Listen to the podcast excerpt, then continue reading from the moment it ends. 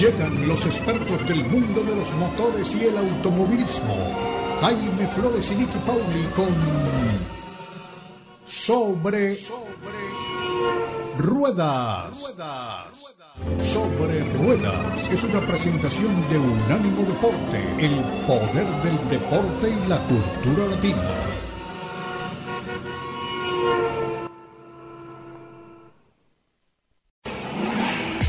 Sobre Rueda. Sobre Rueda. El programa donde rugen los motores.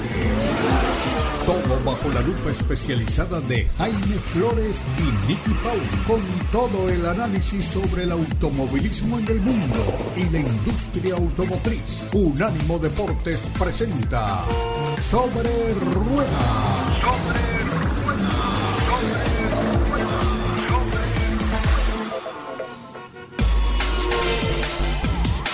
¿Qué tal amigos? De nuevo bienvenidos una vez más a Sobre Ruedas a través de Unánimo Deportes. Tenemos toda la información del Gran Premio de Holanda de la Fórmula 1, uno de esos grandes premios que ya nos hemos venido acostumbrando en lo que va corrido este año a disfrutar en las mañanas de domingo todos los detalles, todas las incidencias, todas las consecuencias de este Gran Premio de Holanda de la Fórmula 1 en la temporada del 2022 las tenemos aquí para ustedes en Sobre Ruedas. Para eso tenemos el privilegio de contar con doña Niki Pauli. Niki, como siempre, bienvenida. Muchísimas gracias Jaime por esas palabras de bienvenida en la apertura del programa. Buenos días, buenas tardes, buenas noches, donde quiera que nos estén escuchando. Feliz de estar contigo, por supuesto Jaime, y con nuestra audiencia para hablar de este Gran Premio de Holanda, Gran Premio de los Países Bajos, una carrera que ha marcado la decimotercera victoria del holandés Max Verstappen en la Fórmula 1. Ha sido acompañado en el podio por George Russell, piloto de Mercedes, y por Charles Leclerc, piloto de Ferrari en segundo y tercer lugar respectivamente. Una carrera de Carlos Sainz que ha sido arruinada por una parada de casi 13 segundos eh, en los pits. Una remontada espectacular de Alonso, que ha pasado de una arrancada en la decimotercera posición al sexto al final. Así que una cantidad de cosas para, para conversar eh, que, que creo, Jaime, hacen que la Fórmula 1 sea este evento lindo de los fines de semana que nos levantamos con ganas de ver. Cierto es, y lo voy a decir desde el principio, que con la diferencia de puntos que ha logrado el señor Max Verstappen, y ya estaremos dándole los numeritos para que ustedes los tengan también, los que llevan estadísticas sobre todo, eh, podría tomarse las próximas cuatro de las siete carreras que quedan en el campeonato de vacaciones, no presentarse a correr y ese primer lugar que lleva en el campeonato de pilotos no estaría en peligro. Pero pese a esto, las incidencias de carrera, el tema de la estrategia, los errores y los aciertos de las escuderías, la remontada en la que pareciera venir la gente de Mercedes, el desastre que a veces es Ferrari, le ponen ese saborcito adicional a las carreras de los fines de semana, Jaime, y hoy no ha sido una excepción. Claro que sí, hay mucho de qué hablar. Eh, yo tengo muchas preguntas, seguramente nuestros oyentes también. Nicky, eh, vamos a empezar con algo que, realmente es eh, muy importante para una categoría que ha logrado reponerse ya, y los hechos de hoy lo demuestran, de lo que fue la pandemia del COVID-19. 305 mil personas se dieron cita allí en, la pista hoy en los Países Bajos. De hecho, me llamó mucho la atención el enterarme durante la transmisión de que todos los boletos para la carrera de hoy fueron vendidos al día siguiente de la carrera del año pasado. Es decir, en menos de, un día y con un año de anticipación, todo el público compró sus entradas para ir a ver un gran premio de Fórmula 1 eh, entre otras cosas, cuando eso se produjo, todavía Max Verstappen no era el campeón de la categoría en la temporada del año 2021. De manera que pues eh, nos, nos alegra muchísimo que haya vuelto el entusiasmo y sobre todo que hayan regresado los espectadores a las tribunas en los autódromos de la Fórmula 1. Jaime, lo que mencionas es súper importante. Eh, la Fórmula 1 viene en, no solamente en un repunte, sino en una expansión después de lo que ha sido la pandemia. En parte creo eh, que se le debe a, esta serie Drive to Survive que ha creado junto con la gente, la gente de la Fórmula 1, junto con la gente de Netflix, y que ha abierto la ventana de la Fórmula 1 a nuevas audiencias, a nuevos públicos y a un público también, Jaime, más joven que quizás no tenía, no está tan familiarizado o no lo estaba, porque se ha ido empapando poco a poco, con lo que era la tradición de la Fórmula 1, las carreras, que tenían un poco quizás esta idea de que el automovilismo era como aburrido y que Drive to Survive, en parte con algo em, ficcionado, pongámosle. algo novelesco, ¿no? algo así, eh, pero muy bien llevado en todo caso, el script, la historia, el guion. Em, ha, abierto, ha abierto esa posibilidad. Eso por un lado. Por el otro lado, lo que mencionas de la venta de entradas del Gran Premio de Holanda, que, se acabaron en un día y fue el año pasado cuando Max ni siquiera era campeón de la Fórmula 1, decir lo siguiente, era el regreso de la Fórmula 1 a Sandford, eh, un, circuito tradicional en Holanda, pero que no estaba desde hacía muchísimos años en el calendario, con un piloto holandés que en ese momento se perfilaba como posible campeón y disputaba el campeonato con un consagrado ya como Lewis Hamilton. Y creo que fue eh, aprovechar el momento para el, para el mercadeo y para la venta, Jaime, porque esa carrera de Sanford la ganó precisamente Max Verstappen. Entonces tienes todo este momentum, toda esta ebullición que está fresca, pones a la venta las entradas y más bien lo que te hacen falta son más entradas y más graderías porque hay muchísima gente que quiere asistir. Entonces, eh, desde esa perspectiva creo que lo hicieron muy bien. Pero es una norma, es algo que estamos viendo, Jaime, mucho con la Fórmula 1, eh, esa, esa venta adelantada, si se quiere, con mucho tiempo de las entradas para cada gran premio. Y estamos hablando de entradas, Jaime, que no son baratas. No son baratas, no.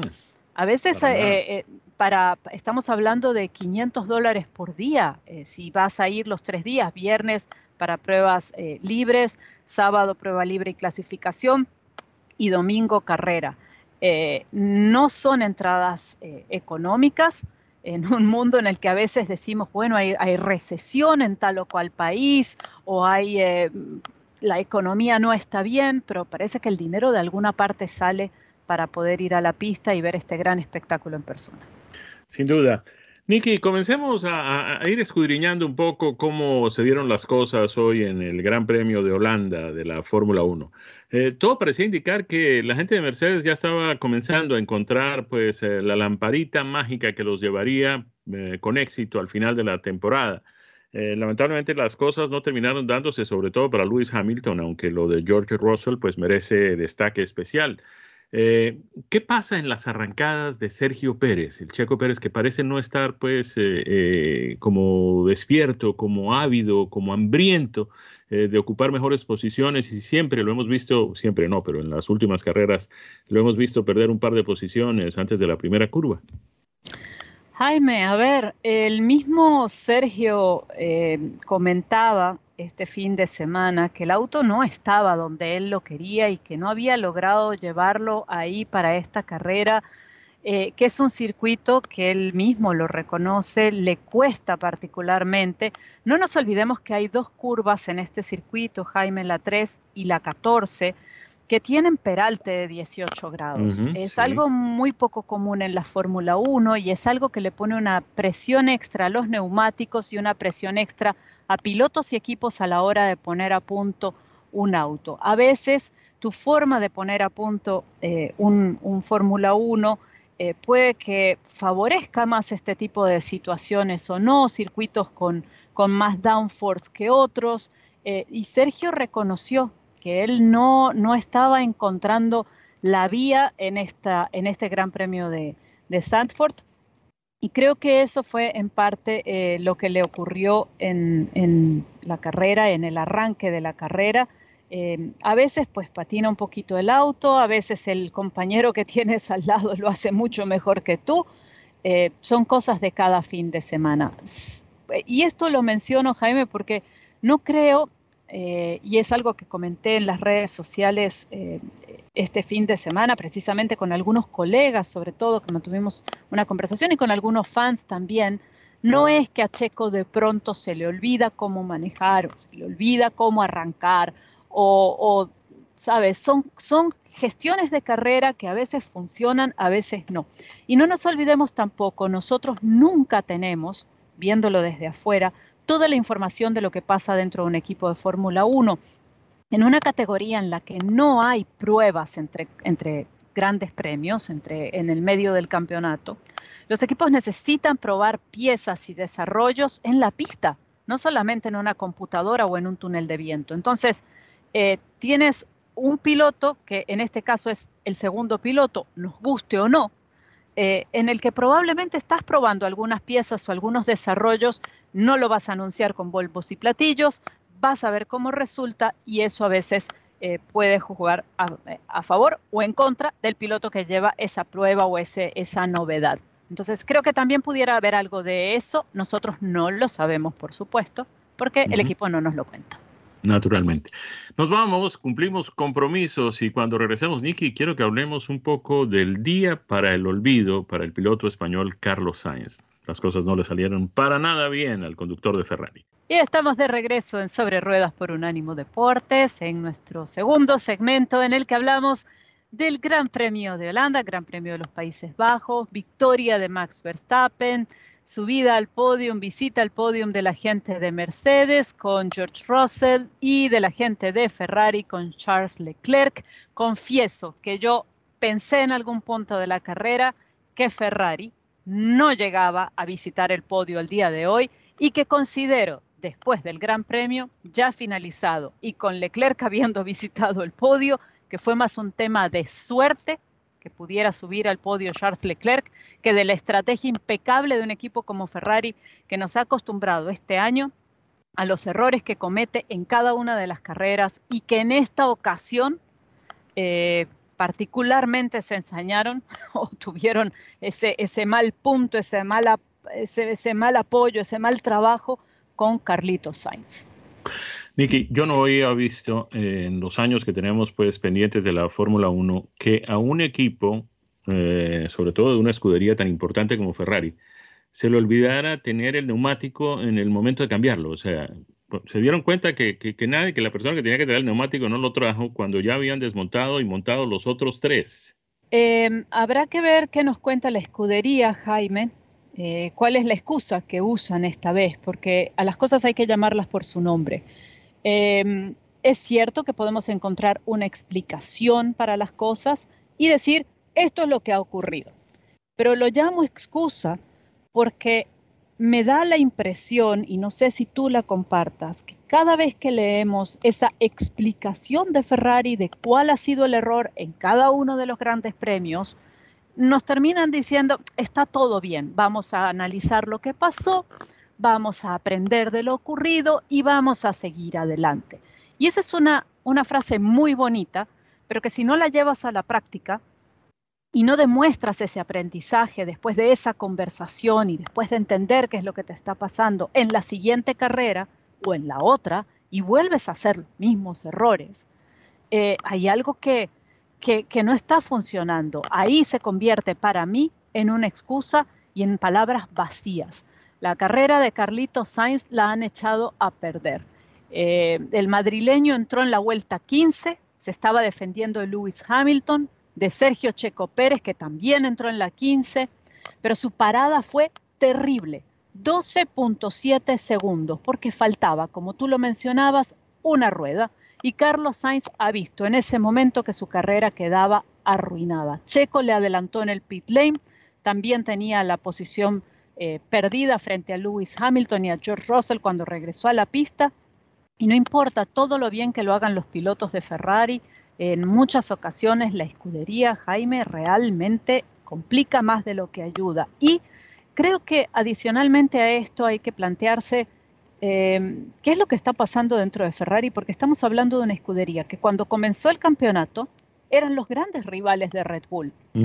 Y en este momento, Mercedes, que ha tenido una primera eh, mitad de temporada muy complicada y muy cuesta arriba, pareciera estar pisándole los talones, tanto que Charles Leclerc y Sergio Checo Pérez están empatados en, el tercer lugar del campeonato, pero eh, la gente de Mercedes se sigue acercando. Entonces, eh, ahí tienes a George Russell en el cuarto lugar del campeonato con 188 puntos, que sigue a Sergio y a Checo, eh, a Sergio, perdón, y a Charles Leclerc, que están empatados con 201. Entonces, se están acercando. y, un equipo que no tenía posibilidades. La gente de Mercedes no estaba por ahí. Y sin embargo, ahí vienen, sumando puntos, siendo consistentes, cometiendo menos errores. En algún momento de la carrera, Jaime, incluso en parte de la estrategia de Ferrari, eh, enfocan las cámaras a, los, mecánicos, a la gente que trabaja en el equipo de Red Bull, que están muertos de la risa.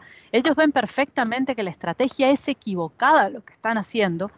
Eh, y dices, caramba, qué terrible para un equipo como Ferrari, con la reputación de Ferrari, con el nombre de Ferrari, con la tradición de Ferrari. Y que yo me preguntaba también, Jaime, durante la carrera, ¿cómo mina esto la confianza que tienen los pilotos en su equipo? Nicky, mm, ya para el final de la carrera, mm, de repente Valtteri Bottas tiene problemas con el motor de su Alfa Romeo y tiene que parar casi al frente de la línea de pits, eh, delante de todo el mundo. Eh, yo tengo la impresión, y no sé si me equivoco, pero viendo las imágenes que transmitía la cámara a bordo del vehículo de Carlos Sainz, no podía Carlos Sainz darse cuenta de que mm, Valtteri Bottas había parado y mucho menos podía desde donde estaba ver la bandera amarilla porque justamente estaba mm, pasando uno de los McLarens. Le aplicaron una sanción de todas formas y perdió mm, cinco segundos que le permitieron, entre otras cosas, remontar una posición a Sergio El Checo Pérez. ¿Fue justa esa decisión? Caramba, Jaime. Eh, creo que sí. Creo que, la decisión ha sido, ha sido justa. Eh, criticado, por cierto, Walter y Botas por detenerse donde se detuvo. Em, la verdad es que pudo quizás haberse detenido del otro lado de la pista, en una zona más segura. Ese safety car ha cambiado en buena medida la dinámica de la carrera. Los autos han comenzado a entrar por la línea de pits para mientras que removían el vehículo de Valtteri Bottas en la recta principal. Eh, y esto alteró la dinámica de carrera, Jaime, digo, porque bueno, en este punto creo que Lewis Hamilton tenía más posibilidades, no sé si de ganar la carrera, pero de terminar en el podio con certeza. Su compañero de equipo paró a cambiar, al pasar por dentro de los pits, paró a cambiar neumáticos una estrategia que siguieron otros corredores, no la siguió el heptacampeón británico y vio cómo Verstappen luego eh, hacía exactamente lo mismo, cambiaba neumáticos para llegar al final de la carrera como triunfador. Así que muchas incidencias al final de la carrera y precisamente a raíz del incidente que tú comentabas. Ahí hay otra pregunta, Nicky, si me permites, y es que no habrá sido demasiada ambición por parte del equipo Mercedes, que estaba pues, uno veía la cara de Toto Wolf y lo que quería era estar en, en uno o dos, en el primero y el segundo lugar al final de la carrera. Eh, si hubieran sido un poco más conservadores en esta última entrada a los pits para cambiar neumáticos, ¿no hubieran tenido un mejor resultado? Creo que si hubiesen cambiado los neumáticos de Hamilton en ese momento para ponerlo en igualdad de condiciones frente al, puntero de la carrera, bueno, Max Verstappen, creo que sí, creo que le hubieran dado herramientas para, para, para, para, hacer mejor las cosas y creo que ahí fue donde se equivocaron. Em, pero tienes que tener esa hambre, Jaime, tienes que tener esas ganas, tienes que jugártela también muchas veces, eh, tener esa ambición usando la palabra que tú, que tú mismo mencionabas, eh, porque si no, ¿qué estás haciendo en la parrilla de la Fórmula 1? Si no tienes esas ganas de, ganar, de jugártela, de, de, ambicionar ese primero y ese segundo lugar casi a costa de lo que sea posible. Yo sí le comentaba a, un colega de, de, ESPN, Andrés Agulla, le decía en el Twitter, eh, cuando Max Verstappen adelanta a Hamilton, y Andrés hacía un, comentario sobre, sobre este adelantamiento. Yo le decía, no tenía, no tenía opción, lo iba a pasar de todas maneras, al menos en mi visión, eh, pero lo que sí yo hubiese esperado es que le diera la posibilidad a Hamilton de terminar en el segundo lugar. Pero ya con esos neumáticos no podía defenderse de nadie más y fue perdiendo posiciones. De hecho, le dice a su equipo, eh, en palabras eh, bastante, bastante duras, me han echado a perder la carrera, ¿no? Y no con estas palabras que les estoy diciendo yo a ustedes, sino con las que no se pueden repetir al aire. Varios asteriscos hubo ahí. sí, varios beep. Sí, exactamente. Nicky, eh, vamos a cumplir compromisos, si te parece. Y cuando regresemos, justamente hablando de Mercedes, ¿será que llegó el momento de que George Russell se convierta en el piloto número uno de la escudería británico-alemana, porque como escudería funciona en Gran Bretaña, pero como marca, pues es obviamente Mercedes-Benz y es alemán. ¿Será que llegó la hora de Russell reemplazar a Hamilton? Dejemos eso en el tanque de gasolina mientras regresamos con otro segmento de nuestra edición de hoy de Sobre Ruedas a través de Unánimo Deportes.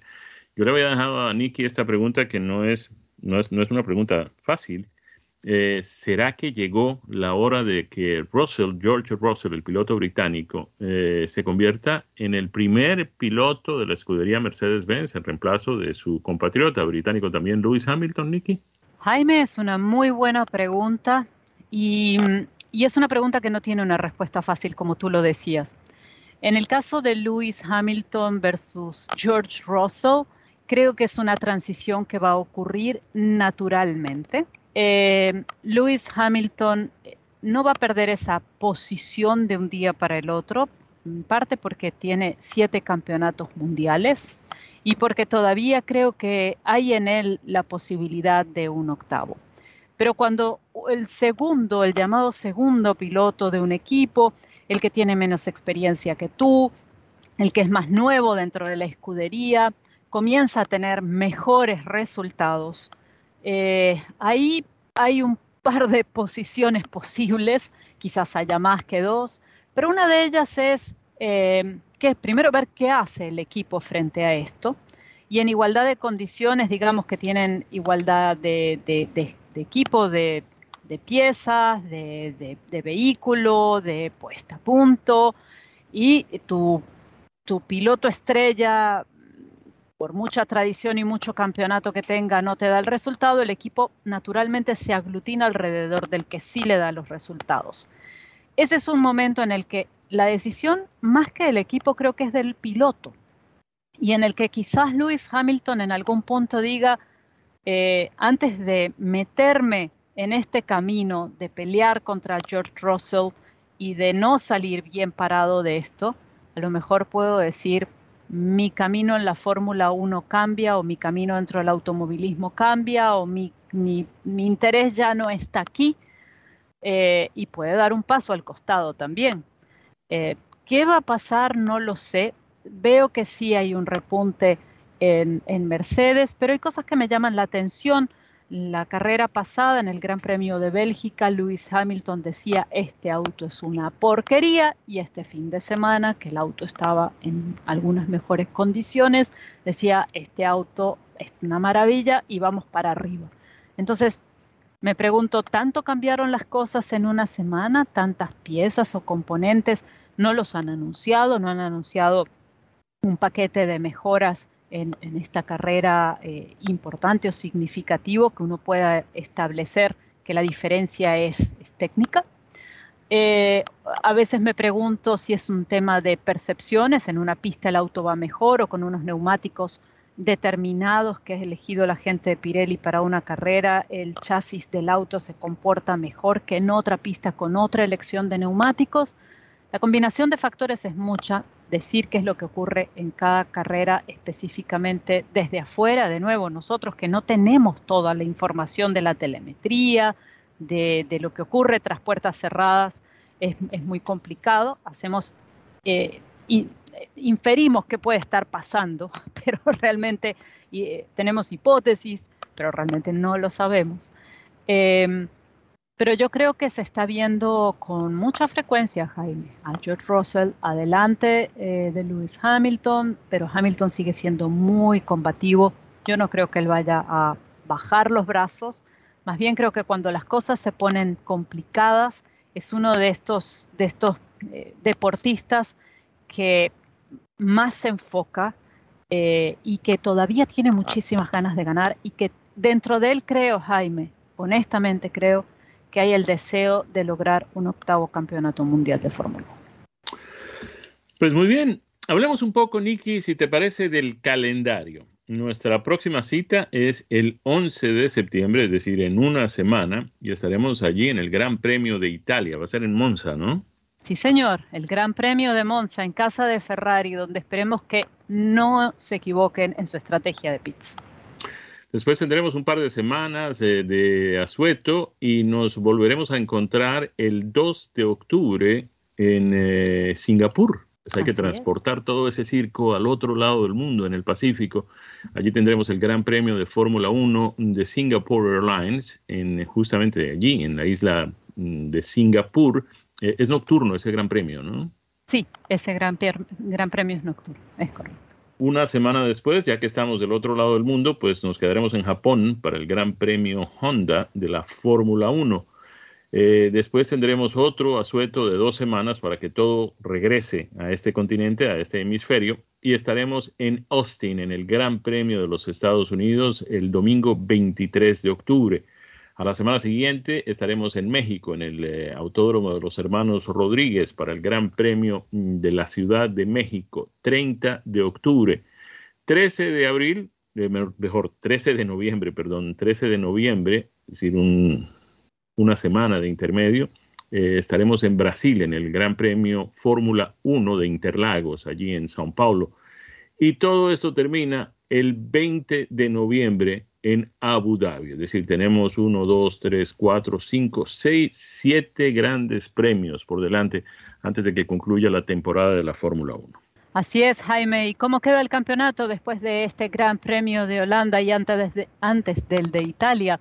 Max Verstappen en primer lugar con 310 puntos, Charles Leclerc en el segundo con 201, empatado en el tercer lugar, en, en este caso por resultados en carrera, Sergio Checo Pérez con 201, George Russell en el cuarto con 188, Carlos Sainz en el quinto con 175, Lewis Hamilton en el sexto con 158, Lando Norris en el séptimo con 82, Esteban Ocon en el octavo con 66, Fernando Alonso en el noveno con 59 puntos y cerrando el grupo de los 10 primeros, Valtteri Bottas con 46. Y en el Campeonato Mundial de Constructores tenemos en el primer lugar al equipo Red Bull Racing con 511 puntos. En la segunda posición está la escudería Ferrari con 376 unidades. Mucha atención porque no tan lejos ya está eh, Mercedes con 346 puntos, es decir, apenas 30 puntos de diferencia. En la cuarta posición está Alpine con 125. Con 101 está en el quinto lugar McLaren con 51. En el sexto está Alfa Romeo. En el séptimo lugar está Haas con 34. En el octavo está Alfa Tauri con 29. En el noveno lugar está Aston Martin con 25 puntos. Y en la décima y última posición tenemos a Williams con apenas 4 puntos conquistados en esta temporada del 2022. Y así cerramos lo que es el tema de la Fórmula 1, Jaime, em, para darle paso a otros temas que tenemos pendientes este fin de semana que son relacionados con la industria. A ver, eh, Nicky, yo quería hablar un poco sobre el tema del reciclaje de vehículos, pero creo que no vamos a tener mucho tiempo. De todas maneras, vamos a dejarlo planteado, dejémoslo de una vez ya dentro de la guantera para que nuestros oyentes comiencen a traernos ideas. Quién sabe, el próximo fin de semana podemos hablar de ¿Vale la pena reciclar vehículos más allá de lo que hacemos regularmente? Hay mucha gente que cuando tiene que comprar una pieza y es muy cara la pieza original, simplemente va a un rastro, a una chivera o a un eh, desguazadero de, de vehículos y encuentra allí una pieza de segunda mano la utiliza en su carro y su carro tiene unos años más de vida. Ahora que los precios de los vehículos nuevos han eh, subido significativamente, con eso se han llevado también, en esa subienda, se han llevado a los eh, precios de los vehículos usados, porque obviamente cuando la gente no tiene cómo comprar un carro nuevo, pues tiene la opción del usado, y habiendo más demanda, por vehículos, pues aumenta el precio porque la oferta no es tan, tan grande. Además, todos sabemos que los fabricantes han tenido dificultades para conseguir piezas para fabricar vehículos nuevos, particularmente componentes electrónicos. Esta situación puede estar dándole eh, cabida a la posibilidad de que la gente trate de darle un uso más largo al vehículo usado que ya tiene y de pronto sería el momento para que los fabricantes comiencen a establecer ciertas políticas y ciertos mecanismos, ciertas estrategias para que la gente pueda renovar su vehículo para que le funcione 10 años más a un costo considerablemente inferior a lo que significaría comprar un vehículo nuevo. Vamos a hablar de eso la próxima semana aquí en Sobre Ruedas a través de Unánimo Deportes, porque ya es hora de irnos eh, para cumplir compromisos y cuando regresemos estaremos hablando de un par de vehículos espectaculares que hemos tenido la suerte de conducir. Voy a empezar con el Toyota Supra 3.0 y voy a hablar también del Kia Sportage, el Kia Sportage X Pro Prestige vehículo absolutamente excepcional. Y hemos llegado al cuarto segmento de Sobre Ruedas por Unánimo Deportes, el segmento en el que Jaime nos comenta qué autos ha venido manejando en estos días. Y Jaime, en el segmento anterior te despediste dejándonos los nombres de dos geniales vehículos, porque no hay otra forma de ponerlo, pero quiero conocer tu experiencia al volante de esos vehículos. A ver, Nicky, mm, son dos vehículos de diferentes segmentos. Uno es un eh, deportivo, un coupé deportivo, tal vez el más deportivo de los coupés de una marca japonesa. Y el otro es un crossover compacto de una marca coreana. Pero cuando uno dice una marca japonesa y una marca coreana, uno podría pensar, o nuestros oyentes podrían pensar que son vehículos fabricados en el Japón o fabricados en Corea. Y resulta que una muestra más de cómo la fabricación de vehículos se ha globalizado completamente, pues el Kia del que vamos a hablar, pues es una marca coreana, pero el vehículo es fabricado en la planta de Kia en West Point, en el estado de Georgia, aquí en los Estados Unidos. El otro del que vamos a hablar es un Toyota Supra y aunque pues es de una compañía japonesa, el vehículo es fabricado en una planta de BMW en Alemania. Vamos a comenzar justamente con este deportivo, el Supra. El Supra es fundamentalmente un BMW Z4 convertible, pero no podemos negar por el hecho de que sea fabricado en Alemania y salga de la misma línea de producción que su hermano, el BMW Z4 convertible, le falte ese espíritu japonés, esa eh, vibra japonesa que nos trajo por tantos años el Toyota Supra. Ya lleva un par de años en fabricación, eh, atrayendo compradores a los salones de exhibición, llenando un espacio que Toyota había prácticamente abandonado, que es el espacio de los deportivos, donde tuvo una importancia significativa con un modelo que todos recordamos, que es el Celica. En el caso de este eh, Toyota Supra, viene en dos opciones de motorización, un cuatro cilindros, dos litros, que entrega 255 caballos de potencia, y un 3 litros, 6 cilindros, muy BMW, dicho sea de paso, que entrega 382 caballos de potencia. Ambos vienen eh, acoplados con una transmisión automática de 8 velocidades y la tracción es trasera en ambos vehículos. ¿Qué les puedo decir? Manejamos el eh, de 3 litros, es decir, el de 382 caballos, y nos pareció absolutamente excepcional en lo que tiene que ver con potencia, con aceleración, con todo lo demás. El precio de este Toyota Supra, el más barato, el de 2 litros, comienza en 44.635 dólares, pero el que manejamos, el A91, la edición CF, puede llegar a 64.375 dólares. Vamos a hablar un poco del desempeño de este vehículo, que es realmente excepcional. Les podemos decir que lo aceleramos de 0 a 60 millas por hora y nos dio 3.8 segundos. La velocidad máxima eh, pudimos llegar a 150 millas por hora en 21.9 segundos. La velocidad máxima permitida para este vehículo por eh, regulaciones gubernamentales es de 160 millas por hora.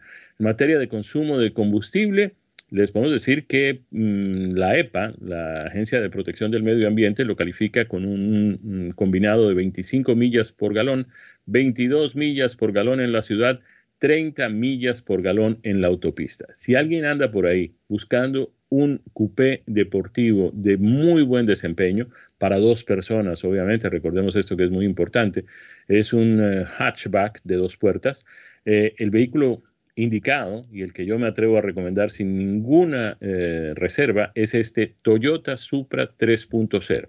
Quien no necesite tanto desempeño, de todas maneras el de 2 litros es bastante bueno, la potencia es muy significativa, de todas maneras, son 255 caballos para un vehículo que es muy liviano. De ahí pasamos a otro vehículo, como les, les, hemos dicho al comienzo de nuestro segmento, pues es completamente distinto, es otro segmento. Se trata del Kia Sportage. Kia es la marca eh, coreana, hermana, eh, pertenece al mismo grupo mm, financiero que Hyundai. Y este Kia Sportage eh, tiene ciertas similitudes y comparte algunas cuestiones, plataforma fundamentalmente, con el Tucson de Hyundai.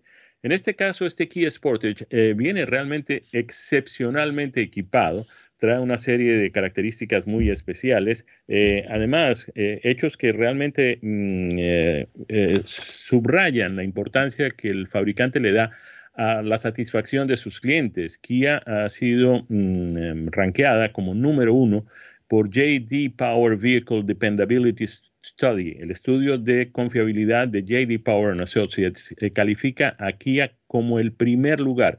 Y este Kia Sportage ha sido reconocido también por esta firma JD Power como el mejor vehículo nuevo en materia de calidad entre los SUV compactos en el mercado. Tiene un diseño absolutamente excepcional.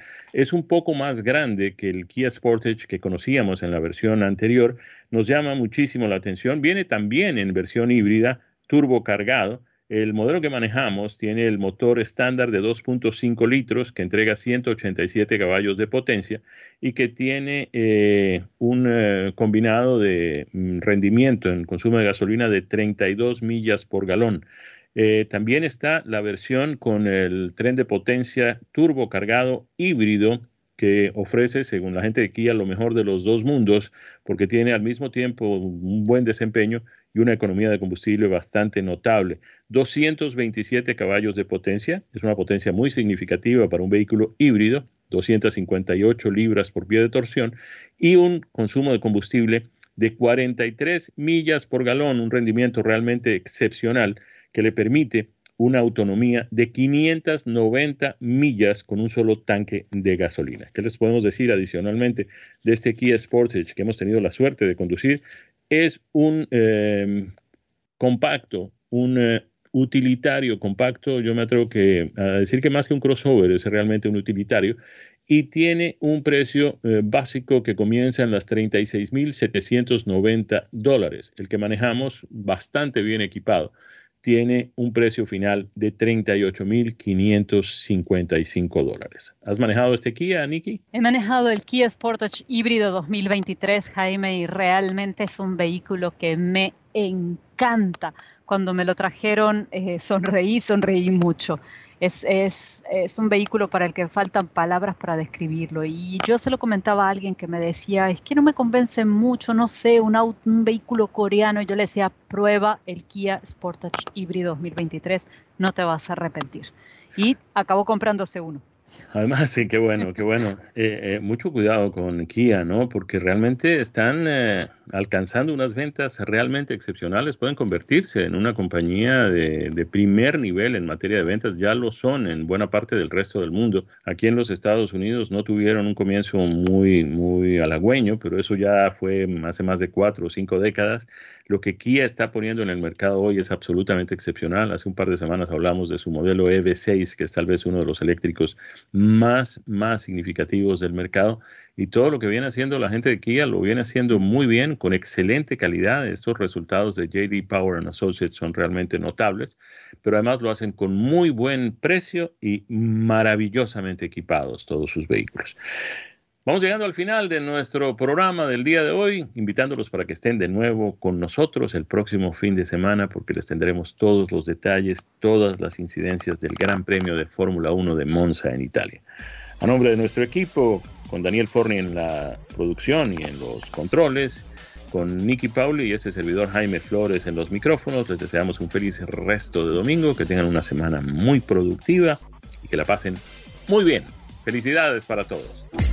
Esto ha sido Sobre Ruedas, una presentación de Unánimo Deportes.